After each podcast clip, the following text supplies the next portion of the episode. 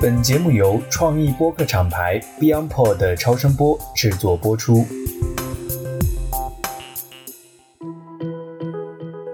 大家好，我是艾勇，欢迎来到 DTC Lab DTC 品牌研究室的播客，让我们一同见证新流量格局下的增长与变现。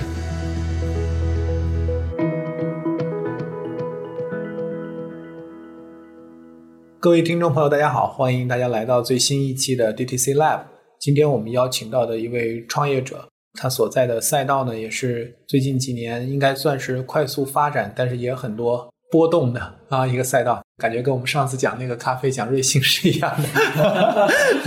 先跟大家自我介绍一下吧，Eric。哎，Hello Hello，大家好，我是变美日记创始人 CEO 邵帅，邵帅是我的花名，本名也姓邵。之所以叫这个名字，因为跟变美相关嘛，真的吗？对对，变美日记嘛，是做变美日记以后起的这个花名吗？对的，就是因为自己要给自己的公司做代言嘛，所以希望别人认为我是帅的，叫变美日记。那我们公司呢，其实是专注于做医美，成立于二零二零年的四月份，也就是在疫情最严重的时候，我们成立的变美日记这样一家公司。从成立以来呢，一路的是为各种的便利人群或者消费者去找到好医生、好项目、好产品，做这些好的营销内容的推广，包括为用户的便利去做保驾护航。Eric 非常谦逊啊，基本上对自己过去的教育和创业的经历都基本上没有提到。他其实是哥大的高材生哈，然后在哥大离开之后也是连续创业者，之前其实是在旅游行业，也是花间堂的联创。之前我我应该定义成我自己的确是一个连续创业者了。在国外的时候做过留学的创业、留学咨询，包括投资移民等等吧。因为自己读的是工程力学，所以我在博士辍学回来的第一次创业就是做跟纳米材料相关。当时也拿到了真格和宏泰的在纳米材料领域的第一笔天使投资。纳米材料那个时候不是风口。那时候的确不像今天的这种高新科技企业的这种风口那么的潮，当年还是流行 O to O，我们就被 O to O 无情的惨痛的推在了沙滩上，因为高新科技企业成长太慢了，融到天使轮，融到 B 轮，对吧？所以就是它一五一六年就是讲 O to O，一四年、一五年嘛，对对对对，所以在纳米材料创业失败之后呢，就转向了另外一个领域，就是做民宿。当时在一五一六一七一八四整年的时间，也是伴随着中国国内的民宿市场从无到有，到兴起再到繁荣之后的一个衰退，我们全过程经历过了，所以也实现了风险投资机构的顺利的退出。我们也将品牌卖给了阿鲁集团上市公司，就一八年年底的时候就离开了民宿行业的创业。然后再想说，过去四年一直在这个民宿行业，都是每天跟美好的生活方式打交道，所以就想说，除了民宿以外，还有什么是跟美生活方式打交道，并且谁的钱好赚了？女当然我们女孩 赚女人的钱嘛。这个一间民宿的房价两千多块钱，那肯定是女人的钱。所以这几个共同的标签合在一起，发现哎，好像整容啊、医美、变美是一个大需求。所以就开始进入到医美行业新的这个创业来了，是这样的一个创业历程吧？对，我觉得对于连续创业者来讲，这个赛道的切换和选择其实并不像大家想的那么难哈，因为大家就要很清楚，就是资源、团队、能力放在哪个领域去打，最有可能重组生产要素，能够创造这个新的价值。我这个完全认同，而且在有时候真的计划赶不上变化。其实不瞒你讲，我上次听完这个咖啡的。那期节目之后是蛮有感触的，因为我其实是国内最早第一个做胶囊咖啡的 创业者，我是天使投资的一家啊，就是我自己在创业的时候也投资种子投资吧，就是因为是 Stanford 的一个朋友，斯坦福的一个 ABC，嗯，特别有环保意识的 ABC，然后要在国内做环保的胶囊咖啡，那时候还没有小米的油品咖啡之类的，嗯，它对标的是雀巢的 Dos Gusto，雀巢的大咖啡。只是说他要用可降解的材料，另外一个呢，那时候也是流行叫无人值守嘛，在办公室里边放一个无人货架咖啡机，咖啡机放在这儿是免费的，但是胶囊你要扫码抓不下来一个胶囊，然后萃取拿咖啡。嗯，所以我是最早参与的种子投资人。哪一年的是？这是在二零一六年，那时候没有瑞幸，我们死了以后才有的瑞幸。所以看到你对咖啡的狂热，我觉得蛮有感触的。所以这个赛道也是一个高成长性的一个赛道啊。我们在另外一档播客节目里面，当时其实也做过一期关于医美的话题，那是一个女性电台哈。我感觉我以肉眼可见的能看到周围的同学，医美变成一个主流话题。就以前可能大家觉得这个话题还是一个小众一点，现在感觉就是大家基本上都能谈，是吧？吃饭大家都会去谈这个话题。所以这个赛道成长的有多快，在这几年。首先呢，我觉得“医美”这个词的诞生就非常有意思，因为原来呢是稍微有一点贬义色彩的，说整容。咱们小时候啊听到说叫整容行业，就是谁整容了，是一个特别负面的一个词汇。那随着这个消费升级带来的一些注射、填充或者是射频、激光、祛斑、去痣、美白、提拉紧致等等这些。微创的或者无创的项目能够取代大手术，这个呢其实是一个结构性的一个变化，所以出现了医美这个词。那一出现医美这个词呢，就分成了原来的这种重医美、整容型的医美、手术型的医美和非手术型的医美，就是轻医美。所以我是觉得这几年的话，整体而言，医美市场肯定是每年百分之十五以上的增长，而且在。去年的话，中国也是非常非常大的一个医美的浪潮带来，在全球的医美应该挤进了前卫的位置上，就是医美的渗透率。当然，离韩国、巴西、美国还远远不够啊，但是已经在非常好的一个往前挤的位置了。那这里边的快速的渗透，其实主要是归功于轻医美、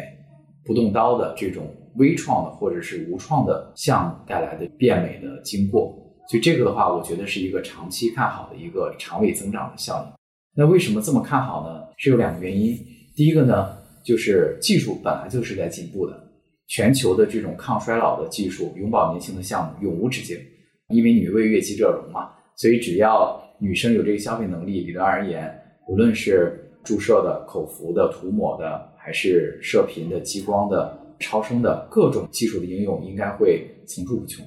所以这个技术的迭代是永无止境的。第二点呢，就在于医美上瘾，就是你变美了以后的话，你你不需要别人再驱动你，对吧？你听到很多的甜言蜜语，这个无论是男生女生，觉得你漂亮了、变年轻了，你会有非常强的这种自驱能力，你会希望永远年轻，永远不让别人说老，让别人多看你一眼，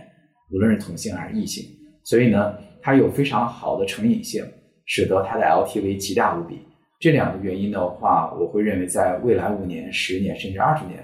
医美市场依然也会是一个高昂的一个很大的一个市场吧。我对未来还是非常看好的。我为什么想找 Eric 一起来聊这个话题哈？因为我们上次见面已经一年前了哈，整个赛道也还是发生了一些变化，主要是监管。我觉得除了我们有共同投资人之外哈，然后还有一个就是我这个电台呢，因为是讨论 DTC 嘛，Direct to Consumer，借由中国现在的新的数字基建。我们讲三大三小这样的一些平台来去做直接面向消费者这种商业模式，但是其实我们公司在最早一开始创立，我们天下一开始做大量的 influencer marketing，嗯，就是做达人、网红、KOL、明星这一块的业务。嗯所以我们其实最早我们公司我们叫我们做 ITC 的业务，就是 influencer to consumer，ITC，然后 DTC，等于这两个概念是我们一直在去跟我们的客户还有行业里面在去做交流的。然后我觉得你的业务是非常。有意思，就是从 ITC 起步，然后现在转向 DTC 的这样的一个模式。对，我觉得这是一个非常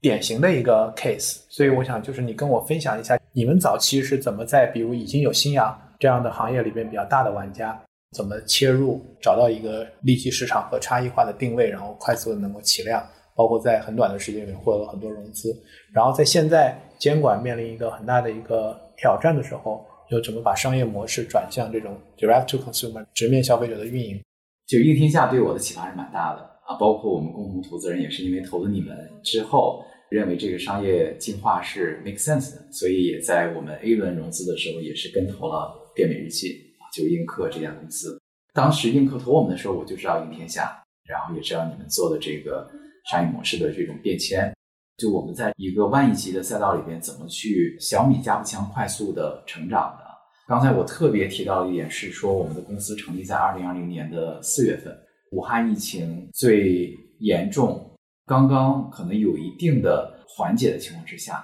就是在全国的无论是股市还是零售还是商业都受到重大冲击的时候，我们在逆势之中还要创业做变美日记啊。当时的一个切入点是什么呢？其实就是在于传统的业态受到了疫情的肆虐之后，新兴起的直播的交易，就是薇娅、李佳琦在疫情之下大放光彩，所有的那个时候 MCN 公司都在异常的忙于各种的网红直播带货。没错，在那样情况之下，我就在想说，是不是有可能网红直播带医美呢？其实就是这么一个非常简单的 idea。万物皆可直播，对，万物皆可直播，Why not？可以卖面包，可以卖可乐，可以卖手机，为什么不能卖医美呢？还有一点在于说，网红本身就是医美人群，对吧？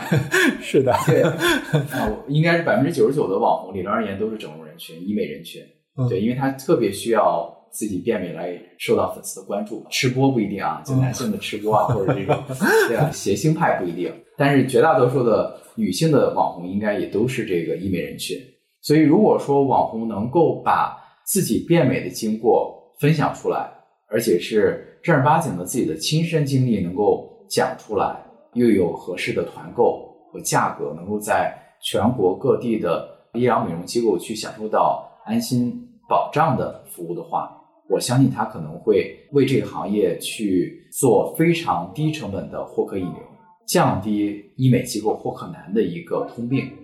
大家也可以看到医疗美容行业的一些上市公司的财报，其实毛利不高的，净利就更低了。那为什么毛利不高？就是因为市场营销费用太大了。这个很像教育 LTV 比较高的这种，对，它可能就是获客的这个成本，它是值当的，因为 LTV 很长，对，所以他愿意付出比较高的成本去做获客。那反过来就是在营销这一侧的投入，在一个激烈的市场竞争环境下，就是水涨船高，会到一个非常高的一个地步。对的，所以呢，我们这种的物种的出现呢，其实是分了百度、新氧和微博这种非交易属性物种的广告型物种的一碗羹。嗯，因为我们是通过网红直播直接切交易的，直接来卖的。当然，网红的种草也很重要，对吧？内容啊，探店。但本质而言的话，我是切交易的，所以我是降低了医美机构获客难的一个获客成本，而且是快速的起规模。那任何的广告其实很难有规模性，它就是你投放啊广告可能带来一点的线索，它那个交易额和线索的周期转化是慢的。不像直播，李佳琦今天晚直播可能卖三千万这么的直接，所以我觉得交付的周期性和它的规模性，以及快速的能够拉拢整个的信任驱动，这个呢其实就是我们的一个非常精准的切入点。所以我们在很短的时间之内，我们就合作过将近上千位主播，在医美领域各个平台的直播都是变美日记做的第一家。想到用直播去带医美，我觉得可能并不是一个很创新的想法。就是说，很多人可能都会想到，因为毕竟万物都可直播，而且医美这个赛道也是很多人都非常清楚，它是一个可预见的高增长，是一个有利可图的赛道。但是如果要做成这件事情，我觉得有几个关键点。第一个，你要去说服很多网红来去播医美，因为这个其实我觉得，当然也跟时代有关系啊。就以前可能很多明星网红他不愿意去承认自己去做医美。第二个来讲，你得跟平台有很好的沟通，因为我觉得很多平台对广审，尤其对这种医美或者对医疗是非常严苛的。没错。第三个来讲就是供应链，最终你的交付得有口碑，因为大家现在的网红也都很在意他们 to C 的这样的一个信誉，他们也不是一锤子买卖割韭菜。这三个点，我觉得当时你是怎么去把它实施？刚才说这三个点，基本上也是我之前路演的时候被禁掉最核心的点，就是到底我们的价值在哪里？这个事儿是一个 first mover 一个先发者优势呢，还是说它一旦建立了上下游的打通之后，是一个越来越厚的竞争壁垒的积攒？所以这个问题其实真的是灵魂拷问。像你说的万物皆可直播，想到这个 idea 并不难，为什么没有人做成呢？其实它是有几个核心的原因，使得三个点能够汇集在一起。第一个就是 timing。在疫情的时候，直播才是大爆发，特别是对传统线下零售行业的直面的爆发，感觉要自救是吧？对，这种感觉。你记得当时什么？无论是西贝啊，还有海底捞啊，都在出来说多难多难，只有三个月现金流，对吧？包括各种的网红开始带 O2O 型的项目、人力服务型的项目啊，餐饮、零售或者是一些游乐场所啊，本地的什么游乐园、足疗、按摩等等一系列的，都是跟本地服务相关。这个呢，我觉得就是 timing。疫情之下是最好的去想到能够借助于原来的大家不愿意、不屑一顾的一种新营销，现在变成一个救命稻草的时候，是最好去切入的。所以 timing 天使是很重要的。然后再来讲的话，原来的一个非常大的一个弊端，就是你刚才提到的医疗美容机构苦苦的被广告去被压榨，无论是百度啊，还是各种的新浪微博等等啊。各种的广告物种压榨，包括信仰在内，要去投放大量的广告。而在疫情之下，所有企业现金流都难的时候，谁能先保证给我带来钱呢？因为广告是不确定性的嘛。那你能给我带来交易？你说你要分佣，你要分账，或者说你怎么去算流量的 ROI 投产比都行。因为我们理论而言，它是没有太大风险的，是你带来钱咱分账，你带不来咱没发生就白忙活嘛。嗯，所以我是觉得就是。地利上的一个优势在于改变了原来的大家的这种赚钱逻辑，就是你在富裕的时候，你不会想这个事儿，你的投放怎么样？今天在大众点评投多少钱广告啊？明天在百度投多少钱广告？你不会想，因为你有钱嘛，你现金流是正向的。当你现金流一旦停掉，你要通过自救必须来赚钱来自转的时候，怎么启动？所以这个也是一个地面上的门店受到疫情肆虐之后要自救的。必须要赚钱的一个倒推过来的一个现实情况。最后呢，就是人和性质而言，就是我刚才提到的，用户变美是一个特别大的需求，而且呢，变美路上老是遇到坑、踩坑、忽悠啊，包括咨询师在瞎承诺呀，以及就是各种的新项目根本分不清哪个和哪个啥区别啊，用户呢就非常的 confuse。那这些呢，其实借助于网红，网红是连接了粉丝。连接了医疗美容机构，连接了医生、网红，通过自己的人格魅力连接了所有端，所以这些呢也使得人和性上而言的话，网红愿意把她的变美的秘密分享，让她小闺蜜上以这个价格去购买一个性价比极高的变美项目。所以我是觉得天时地利人和都在那个时间节点上去抓住了，才有了变美日记那个时候的一个破局。去 BD 达人播医美和跟平台去谈这种合作过广审，这个有难度吗？这个实话实说的话，在那个时候，我们前一百天，我们从二零二零年疫情四月份到六月份的六幺八，就是两年以前的六幺八，这个时候，那简直是噩梦一般的存在 啊！我们每天做四小时的直播，跟各种网红合作，我们做了四百小时的直播。你能猜到我们卖了多少钱的医美项目吗？十万块钱啊！我告诉你，太少了是吧？当然，我们后来啊，我们去年一场的 GMV 可能都破亿啊。对，这个成功的事儿就不说了。嗯。但是呢，我们两年前刚成立公司，到现金流快要断，公司元老级的员工都要觉得他已经被打崩溃了，心态已经崩掉了啊！我们一百场的直播一共卖了九十多块钱。多少？九十多块钱。九十多。对，就平均一天卖一块钱。对，这是一个那九十多是个啥东西啊？九十多就是我们卖了十单小气泡，小气泡是医疗美容行业里边最便宜的一个医美项目，就九块九一单，就类似于你可以理解成是一个洗脸，嗯啊，是一个那个给你深度的清洁，它是一个医美里边的一个拓客引流型的项目。教育行业九块九呀，一单对对对对。那为什么说这个事儿在一开始这么难做呢？其实就是你说的很对，你要说服平台来开医疗美容行业的监管，平台没有概念。我不知道哪些是敏感词，我不知道哪些是应该能播，哪些不能说。所有的规则都是我们摸出来的，我们去摸索。我们告诉平台，我们原来各个平台新养的怎么样，各个平台的广审怎么样，我们反推给阿里、淘系啊、快手，应该怎么去制定规则。所以在没有规则的之下，我们做了一系列的推广和营销。那自然而然，它需要一些用户的认知的建设嘛。特别是网红呢，也不知道你这玩意儿真是能播不能播呀。平台会不会封杀他们呢？另外一个承担的用户真的会去享受到这么低廉的服务吗？如果毁容怎么办呢？出于各种的不信任，很多都是不接的。所以我们能接到的网红愿意播医美的也少，都是比较体量小的，非常小的 KOL 甚至 KOC。所以创业初始的这一百天，我认为是一个噩梦一般的一个存在。真的就是我们团队二十多人一直。干崩溃到只剩五个人，因为大家就说：“你，老板别给我发工资，我不信啊，我不信这个事儿能成，就纷纷离开了啊。”那破局点是破局点呢？其实还是在于，就是六幺八之后呢，阿里淘系呢也邀请我们作为淘系里边第一个做医美直播的 KA 去聊一下，到底问题出在哪儿啊？阿里健康也是非常重视医疗美容直播这个板块。那我们也如实的讲到说，医美的话，如果要让上下游产业链都看到直播能够带量，必须是得有大网红去开一个口子，来证明这个赛道是通的，能卖，能爆单，机构你愿意配合便民日记，然后网络愿意来接，平台愿意播，能赚钱，这个生态才能建立，才能形成一个正向的良性循环。如果没有一个大的流量增长的破局点，只是通过我们各种 KOC 来做，再做三百场医美机构都不配合了。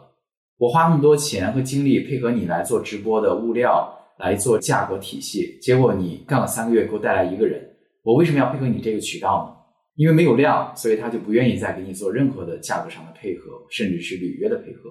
就会变成一个死循环。所以我觉得就是平台是看到这一点，它是有一个破局点。换言之，也可以认为是一个博弈论。这博弈论里边的一个核心的关键角色，找到了这么一个角色之后呢，说服了大网红在天猫八幺八医美节去直播了。所以这个在去说服大网红的过程当中，其实也是平台大家一起来去对的做这样的一个沟通和合作。对，所以我认为它是一个上下游的整个的平衡的生态，和谐共赢的一个生态。只有我们去平台不出面的时候，大网红人不接呀。对，因为他不知道小二给流量吗？会不会封杀我呀？播坏了你们有保险吗？平台会找我麻烦吗？他的 concern 会非常多。如果是平台跟 KA 一起出面去说服网红，然后我们做一个尝试，医美机构也愿意配合，给了一个时长非常好的一个优惠的价格。哎，一旦播成了，所有的人都看到这是一个标杆，有红利，赶紧来。所以八幺八那一次是一个什么样的一个放量？呃，二零二零年八幺八的时候，就是找了大的主播丽儿宝贝、呃虫虫、土豆 Fancy、大金等等，就是那时候的美妆博主，还有很多是微博红人的美妆博主，去尝试了带医美，结果就万万没想到，一晚上直播交易额就是破千万，瞬间在杭州的网红 MCN 圈就传开了，医美放开直播了。然后呢，医美机构老板第一次参加那样的一个。直播的交易的时候，没有想到从第二天到未来三个月的所有的预约全满，全爆单，就是那一个机构老板就通过那三个月可能赚上千万的钱 啊，这万万没有想到的。所以这样子的话，就突破开了整个的赛道，天平的砝码就倾向了正能量循环这一方。而且一旦跑通了以后，就是它是双边都有正向的正反馈，对吧？就是对达人也会更配合，然后平台也会更好，然后商家也更愿意给好 offer。对，所以我然后用户还能拿到更低的价格，对对啊对对，四方多赢。对，所以它涡轮就转起来了。然后我记得当时在天猫、阿里健康打开局面以后，很快，其实我记得当时好像微博、快手都是邀请你们去做这个品类的，相当于早期的一起跟他们就先把这个故事再来一遍，就是在这个平台里面怎么来做。对的，对的，对的。其实也是有幸的，是在那几个月的时间，我们的确是在淘系里边合作了几乎所有的大量的头部主播能够转型做医美的，我们几乎都是第一个吃螃蟹的，请他们来做医美首秀。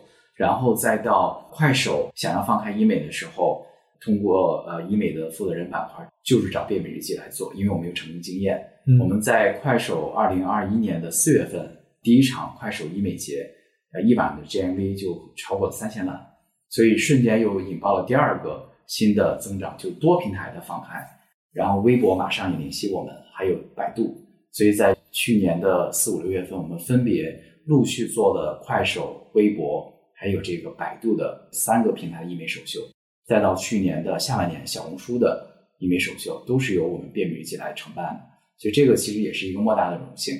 就是因为像你刚才提到的，所有都是正向循环。我们有足够多的成功案例的时候，平台要放开的时候，优先选有在其他平台成功案例的玩家可以来我们这儿来做。我觉得这个 case 非常有意思，它很经典在于它其实是一个非常中国互联网商业生态的一个 case。就我们以前讲，就是很多赛道里面的 leader，他在创新的做的时候，往往是通过要做一个新品类。那么 first mover 他有一个责任，就是他要去 marketing the category，他要去营销这个新品类，嗯然后把这个品类能够做起来。因为在成熟的赛道，它是个 challenger，它需要它面对 leader 巨大的一个壁垒。但是在我们的这个商业环境里面，我一直强调，就是我们的中国的 DTC 跟国外的那种 dot com 文化很不一样，就是中国有这样的一个非常丰富的，而且差异很大的，但又彼此独立的这样的一些互联网的平台、内容的平台、流量的平台。那其实我们很多人在看的一个声音是，这个品类其实大家都已经有心智，但是有没有机会，比如在抖音上做，在快手上做，在天猫上做，这其实是另外一个维度的，你叫微创新也好。所以这就是我觉得中国很有意思的地方，就是我跟很多的朋友在聊，或者跟很多的客户在聊的时候，就是怎么看待中国的这些平台。我觉得有的人到现在为止还是把他们当做是一个新的媒体，所以就是我们要投新媒体，要做新媒体营销。那所以在这个新媒体营销的 matrix 里边，这个组合里边可能要有抖音啊什么的。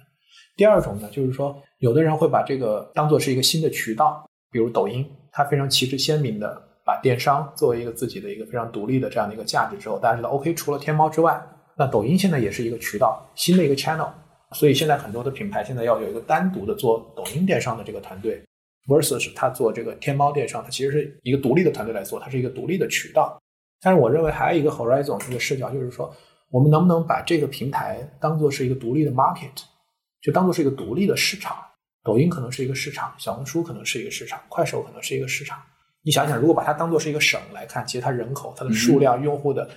花的时间、花的钱其实是很大的。如果你把它当做是一个市场来看，那你在这个市场里面去，它原来没有人在这个地方买医美，你就好像就相当于你在里面去把一个新的一个品牌、一个新的产品在这个市场里面再重新构建。那你在这个里面你怎么选品？我们的四 P 放在这个平台里面怎么来重新来做概念的包装、组货、价格的定价？这些达人可能就是一些渠道，包括你直营的渠道和通过这种强势的。李佳琦、薇娅是 KA 渠道，对吧？就跟现实商业生活中的这样的一些大的 K 一样。所以，味美日记通过在这个平台这样一个生态里面去撬动多方。如果再一看，大家会觉得其实你就是一个拼缝的，或者说是一个连接全局的。嗯，你其实什么都没有，但其实你是通过连接了这些。但实际上，这是一个很大的创新和价值。如果没有这件事情，那这个赛道就没有被撬动。当当有人点燃了这个火之后，大家突然发现这个就看起来是很理所当然，就是哇，这么大的一个事情，所以我觉得是非常中国互联网平台的这样的一个商业的 case。对，我觉得其实你不说，我可能还没那么多感触啊。你越说，我感触越多。你说的我这些我都完全认同。其实呢，就是现在复盘来看的话，的确很多人会认为我们不就是拼缝的嘛，把几方拼在一起赚差价的嘛。其实本质上好像说的也没毛病，因为理论而言，所有的平台最后都是拼缝的。无论你是一级平台、二级平台，但是问题是在于你能不能把这缝拼在一起，拼的那么的完美？其实还得有人来买单，有人愿意为此买单，因为消费者是最终的买单者嘛。这个事儿其实不容易的。另外，你提到的就是说，非常像中国互联网的这样的一个格局，我觉得其实我蛮认同你说的，就是每一个平台其实它都是一个 marketplace，都是一个自己的市场。抖音有抖音的规则，快手快手的规则。因为有不同的规则，带来不同的投放技巧；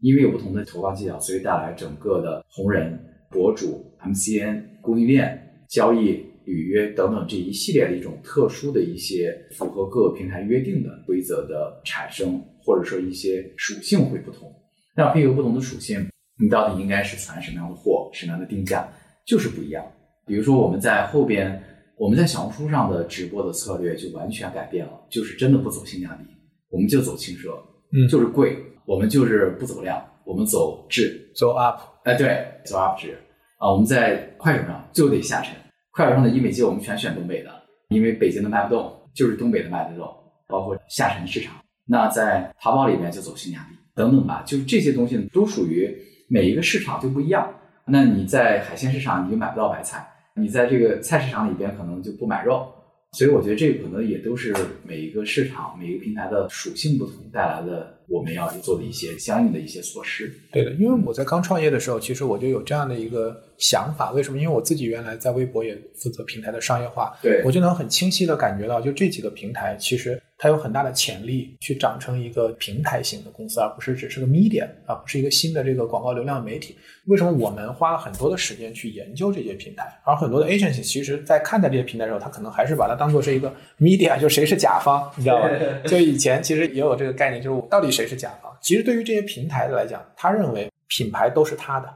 他不是你的客户，其实都是他的。所以你能不能做好服务商？我们在一开始，应天下其实是抖音的第一批的私家幸福的服务商，就是服务商这个概念和代理商其实是不太一样的，是吧？代理商的意思是我这个客户是我的，我代表这个客户来买，来给你做投放，加乙方关系这样的。但实际上，作为一个服务商来讲，就是说你在这个生态里，你的位置，你能不能够帮助到不同的角色、达人、创作者，然后品牌。包括平台作为一个规则的制定者和这个做事上，相当于是你能够在里面能够创造价值，能够让整个的这个事情，像我们刚才讲的 make it happen，让一个品类一个好的货盘能够在这个市场能够被销售出去，能够创造价值在用户和商家两侧。所以我觉得这个其实是很重要的，就是我们怎么去看待国内的这样的一个互联网的基础设施。我认为这些平台还在不断的迭代。大家也都在自己的一个寻求扩张边界，然后能够产生更大价值的这个路上，这个过程中其实还是有很多的机会。它需要我们对这些平台可能要有持续的去跟踪啊，去观察他们不断的在推出新的产品、新的工具、新的政策、新的规则。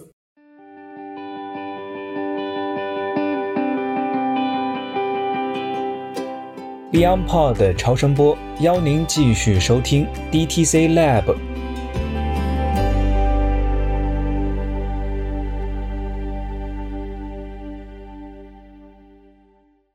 首先，抱歉哈，因为我的原因，咱们一期节目分了两段录，所以前后音质会有一些差异。那么上半段，我们知道变美日记它借由和平台的大主播合作，最终还是非常迅速的打开了局面哈。然后在二零二零年也获得了好几轮的融资。那我们后面知道，其实整个的医美的监管也发生了很大的变化，那也促使变美日记结合前期沉淀的资源和能力，做了很大的商业模式的调整。所以我们也可以看到，它是一个从 ITC 转向 DTC 的过程，也就是说，帮医美机构带货变成了自己来做货。那么这样的一个转型的过程，能否跟我们分享一下？其实变美日记经过这两年的摸索呢，还是得到非常多的一些独特的方法论，特别是在我们专注的医疗美容的行业。我们现在做的事情呢，其实用最直白的语言而言的话，就是我们在用新流量、新媒体。和手握 C 端消费者认知的一种方式，能够把未来的一些新技术、新仪器、新设备推向市场端，用最快的速度让变美的人群认知这些设备和项目，能够再传播开，取代原来的药代体系层层的中间商赚差价的这样的一个营销逻辑。所以，这个是我们用自己的一段时间摸索出来一套方法论。那我们借着这套方法论呢，我们也很快找到了一个。很好的产品就是国产版的热玛吉。那因为热玛吉呢是一个尖儿货，只要是变美人群都知道，美国有一热玛吉是一个抗衰老的神器。那我们围绕着一个热玛吉抗衰老，同时呢也存在着一个很严重的现象，就是国内的很多热玛吉是山寨的，是假货，没有合适的探头。那有一个合规的中国版的热玛吉出现的时候，我们用快速的自己的红人流量的玩法。然后呢，做了大量的 C 端用户的认知，无论是打版还是测评，还是这种用户的传播，让用户知道国产版热玛吉是在效果上和安全性上，包括舒适性上是远胜于美国版热玛吉的。通过这样的一个逻辑，很快将一个新品用了四个月的时间，变成全国的医美机构和大量的网红红人全都知道的这样的一个品相。那 C 端用户也一样，就是他们花了非常低的代价就知道了啊，原来这样的一个产品可以多快好省的能取代原来的又疼又可能是假货又贵的美国版的热玛吉。所以这个呢是我们摸索出来独特的一套方法论，应用在医疗美容行业。那么，Eric，我们刚才其实看到整个变美日记的发展有一个很清晰的脉络。第一个阶段就是依托跟网红的合作，我们刚才讲的在平台内容生态里边联动多方。然后去来撬动，在这些新的流量平台上做这种医美的带货。那第二个阶段来讲，就是我们开始直接作为一个 D to C 的这样的一个模式，呃，发挥我们整个营销的更高的一个效率吧，比产业的这样的一些来去帮大家去做这样的一个极客营销和这个市场的教育。那这个时候，我看你们也推出了一个新的自己的一个品牌，叫热芙美。这块能不能跟我们介绍一下？是不是意味着就你们从一开始做流量服务、做营销服务，转向自己来自建品牌？而且是用 DTC 的模式，对的，对的，我觉得这个其实你总结的非常的到位。我们从原来的商业模式一点零的版本直播带货，到现在去挖掘新品做品牌，那它的一点零、二点零最大的差异在哪儿呢？其实差异就在原来的老的直播带货逻辑而言，什么是好卖的品牌，我就卖什么，因为我是不挑的一个渠道，只要卖东西我就能赚钱嘛。但是呢，在二点零的模式里边呢，我们反过来，我们要去把一个新产品去给它塑造品牌，这就是你刚才提到的，我们已经上升到了去品牌端，我要把一个新产品能够变成一个用户认知的一个品牌，这个就是我们现在在做的事儿，这是本质上的区别。当我听你在讲，比如说热芙美，你就说你可以理解为是中国版的热玛吉，对的，这个听起来很像，就像完美日记讲这个大牌平替。就很容易让我们想起的就是一个大牌平替的这样的一个概念。但是大牌平替，我们看到在其他的消费品领域，其实它一开始可能有效，或者走到一段时间以后，因为大牌可能也会往下推不同价格带的这样的一些产品，向下去挤压下面这些品牌的市场空间。所以我会看到这种平替，它既是一个很有吸引力的点，但是也有可能它就难以越过这个品牌的鸿沟，就是说把自己变成一个。四十五度向上，在品牌的这个 level 上往上跃升这一块儿，你们现在操盘热敷美这个品牌，你觉得有可能它变成一个不仅仅是一个平替国货之光，也有可能变成一个真正的能够跟呃在医美这个领域很多世界级的这种品牌去竞争的这样的一个品牌吗？这个很有趣的话题，也是我觉得也很挑战的。理论上而言的话，我认为我们能实现比美国版热玛吉更高的定位。为什么会有这样的一个设想呢？其实是在于所谓的大牌平替，其实指的是快消品的逻辑。因为海外有蛮多的大品牌，它经过了三十年、五十年的这种用户的认知，包括这种市场的定位，它已经根深蒂固的认为它是个大牌。但是呢，我们做的这个医美行业的国产版热玛吉呢，它还不能严格意义把它理解成为是一个消费品，因为它毕竟是属于医疗器械。而医疗器械这个领域呢，是有非常大的门槛的资质的要求，包括国家的药监局、CFDA 就是 NMPA 的这各种的认证等等，所以它不可能像化妆品似的，一年会有几百个品牌雨后春笋般的出来，所以会竞争会越来越白热化。那在一个有资质、有门槛的领域里边，它的新品的出现需要一定的周期的时候，那我们做的一个产品，它是有差异化的。同时呢，它比美国版热玛吉有蛮大的优势的，比如说它舒适，它不疼。美国版热玛吉，但凡做过的女生，我想应该心里都明白撕心裂肺的疼痛。国产版热玛吉呢，做了非常好的工艺的替代，它是无痛的或者是舒适的，所以这一点的优势呢，就可以碾压美国版的这个产品的一个劣势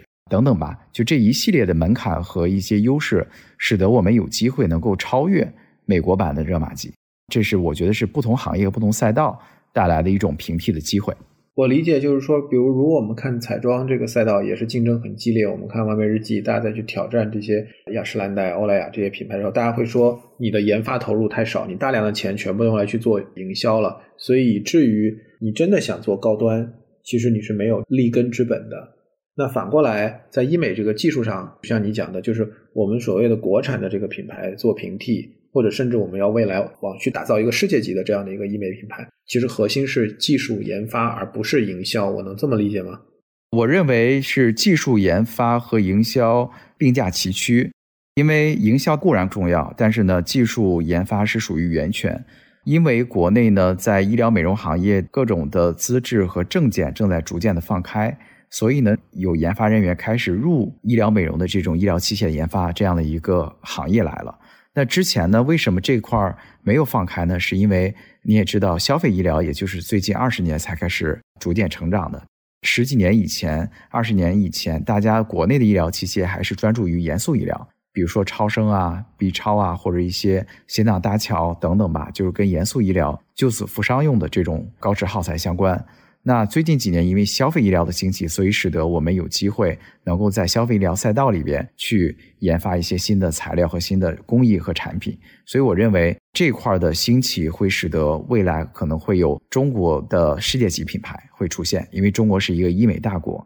那在这个领域的蓬勃发展，有可能就会像是移动互联网端中国的 APP 的数量，包括移动互联网的支付啊，或者市场占有率占全球的第一，我认为这都是非常有可能的，这是一个时代的契机。那另一方面来讲，就是你刚才也讲了，是两个轮子，对吧？研发是一个轮子，营销是另外一个的轮子。那么在营销这一侧，你认为现在你们再去做这种医美行业的这个 DTC，现在到了一个什么样的一个水平？或者说你们对自己的认知在这个维度上做的怎么样？或者说提升的空间在哪里？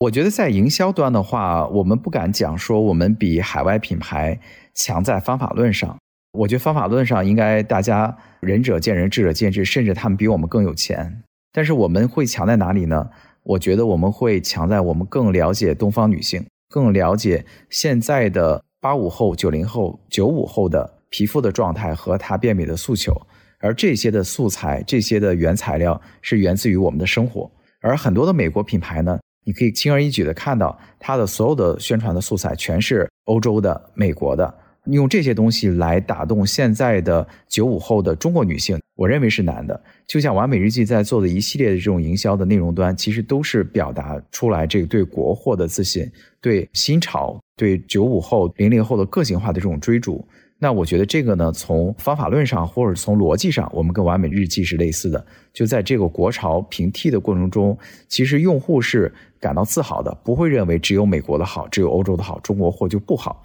所以我觉得，我们严格讲说，我们应该更了解现在的变美用户的需求和用户的认知，所以我们做营销也会更加的精准。我们看完美日记当时起家的时候，其实大家都说它赶上了小红书的第一波的红利哈，但其实实质上是是因为完美日记它更早的去采用了不管是 ITC 这种达人种草、口碑、私域更 DTC 的这样的一些运营模式，但是问题是到了后面我们会看到大牌。他们也很快发现了这样的一个趋势，并且很快的追加在这一侧的投入。我们看到一些大牌子，可能光在小红书一个平台，它可能一年投放就十个亿这样的一个体量，它很快就能够跟上，就是用这种包括私域、包括达人、包括直播这样的方式来去追赶，甚至是反过来再把借由自己的品牌的优势、研发的优势、产品力的优势去夺回这个市场。那你觉得？在医美这个行业这个赛道里面，我们有先发的这个优势，或者我们先采用了更符合现在的年轻用户的消费习惯、内容消费习惯、商品购物习惯的这种营销手法。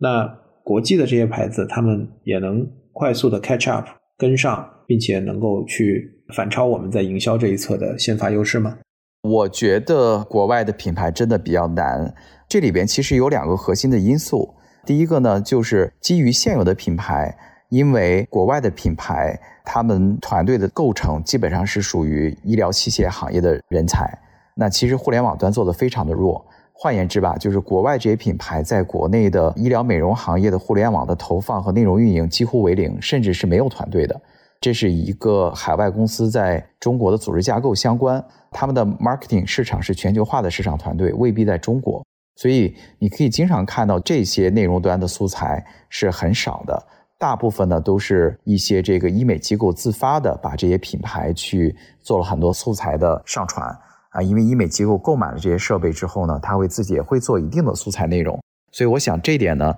可以认为就海外的这种医疗器械品牌在中国的投放或者是品牌化是比较弱的。这个是一个国际组织架构的问题。那第二点是什么呢？就是在于它是一个有门槛、有资质的一个行业，所以它不可能像快消品和美妆行业，在医疗美容这样的一个设备领域，一年出现五百个品牌。就我们目前得知，每年得到中国的药监局 NMPA 颁发的资质的跟医美相关的证件，一年差不多也就是十到二十个产品。那十到二十个产品里边呢，有各式各样的材料的，或者是技术的。那跟我们热肤美相关的这种射频的材料和技术相关的设备，那一年可能就两到三种。所以从竞争对手而言的话，它出新品的速度就是慢的，所以不会像刚才提到的，哎，这个新的品牌快速的弯道超车啊。那这个的话，在医美行业特殊性而言的话，我认为先发者优势可能会保持至少两到三年的一个遥遥领先的状态。整个变美日记的私域。从转型 DTC 模式以来，我们狭义的认为 DTC 其实就是更多的是基于自己的阵地、自己的账号、自己的店铺、自己的小程序、自己的粉丝社群来去获得这样的一部分基于用户关系的这样的一部分流量。那我们在转型到现在，这一块我们取得了什么样的一个进展？大概是一个什么样的一个体量？现在这个问题非常的好，是因为。如果没有这些私域的宝贵的沉淀的话，我们从一点零的商业模式要上升为做品牌，二点零商业模式的话，应该是一个天方夜谭。所以就是为什么说那我们的先发者优势能保持多久，对吧？为什么其他品牌不能弯道超车呢？也是基于我们过去两年的时间，不断的在积攒变美用户到私域来，我们已经沉淀下来的平均客单价超过六千五百元的用户有十万名。而这些十万名的都是非常精准的用户，有这十万名的客单价六千五百元的用户作为一个打底和基础，我们将这些用户从私域端激活成为热肤美的第一批种子用户，无论是打板还是测评还是付费，那这些呢，的确把我们的产品可以形成一个很好的热启动，而不是冷启动，所以这些私域恰恰帮助了我们形成了 DTC。你现在来看啊，就 Eric，你觉得未来这个赛道？在大家都共同看好有非常大的增长前景的共识的情况下，你认为终局的胜负手和挑战的关键点会是什么？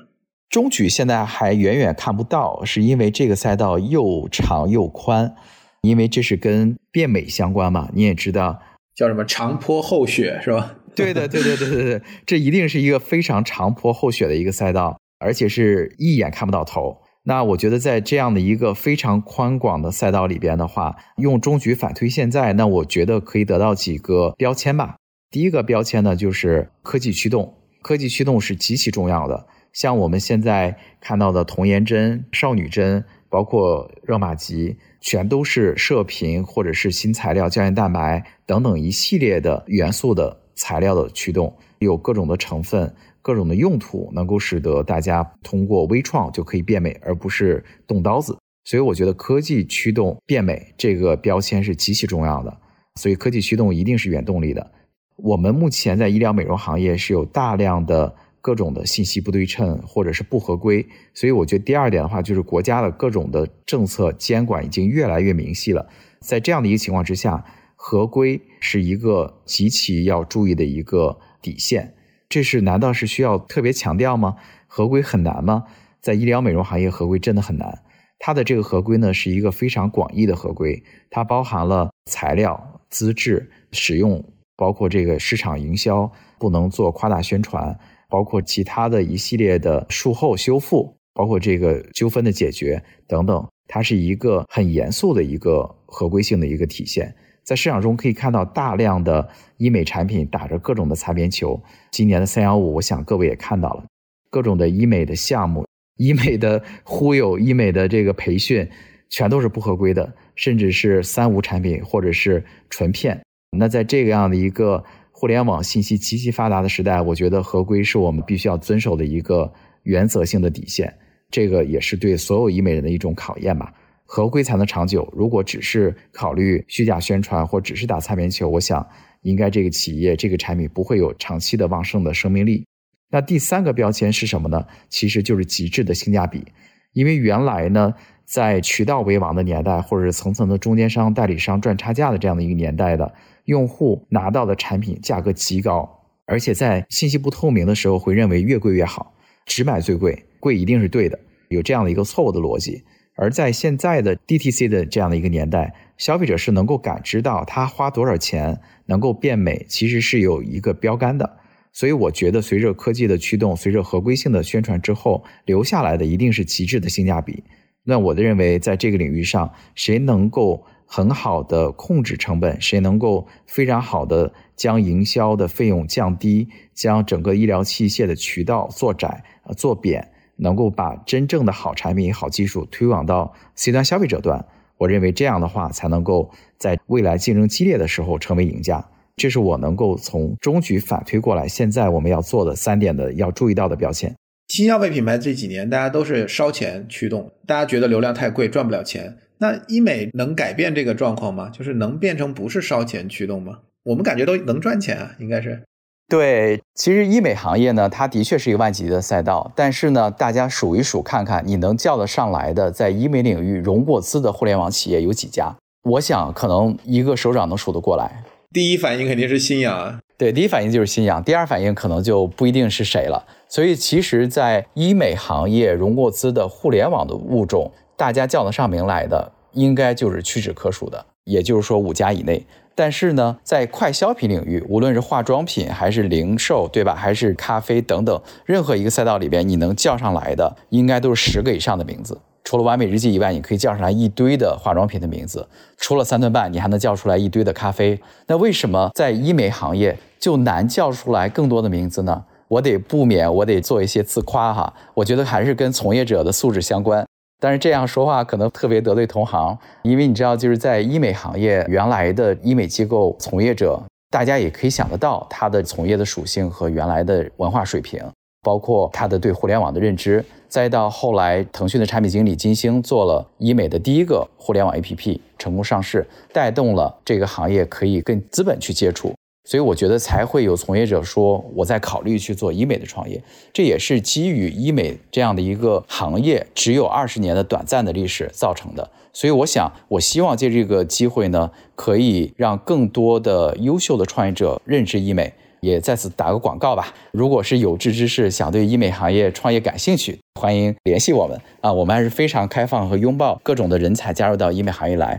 那关于是挣钱和烧钱，我觉得就是原来大家快消品烧钱的逻辑是在于研发少，市场营销花费特别大。那在医美端的话，其实呢，市场营销可以不花那么多钱的，原因就在于它的对应的比例是可控的，是因为就是医美的客单价很高。那在一定的高客单和高消费以及复购率很强的一个行业里边，它的一次的市场营销。带来的投入可以摊到每一次的消费里边来，它整体上的占比可以不用那么高的。而便秘日记的诞生，其实就证明了我们有能力去降低整个市场营销的投放费用占整个的成本的比例。我觉得我们有机会能够通过 DTC 的逻辑，能够让新品成为品牌，成为消费者认知的一个好品牌，从而呢再次的降低整个的市场营销费用，使得我们合作的品牌或者是我们参股的品牌能够成为挣钱的一个品牌。我觉得是有机会的，这也是我们可以共勉的一点。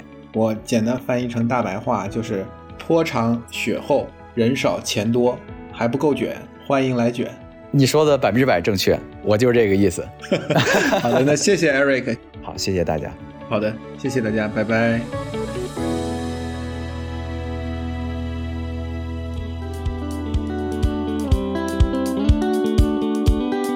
那么想跟我们进行更多交流互动的听友呢，可以添加微信 BeyondPod 二零二一，也可以直接在 Show Notes 下方找到我们的微信联系方式。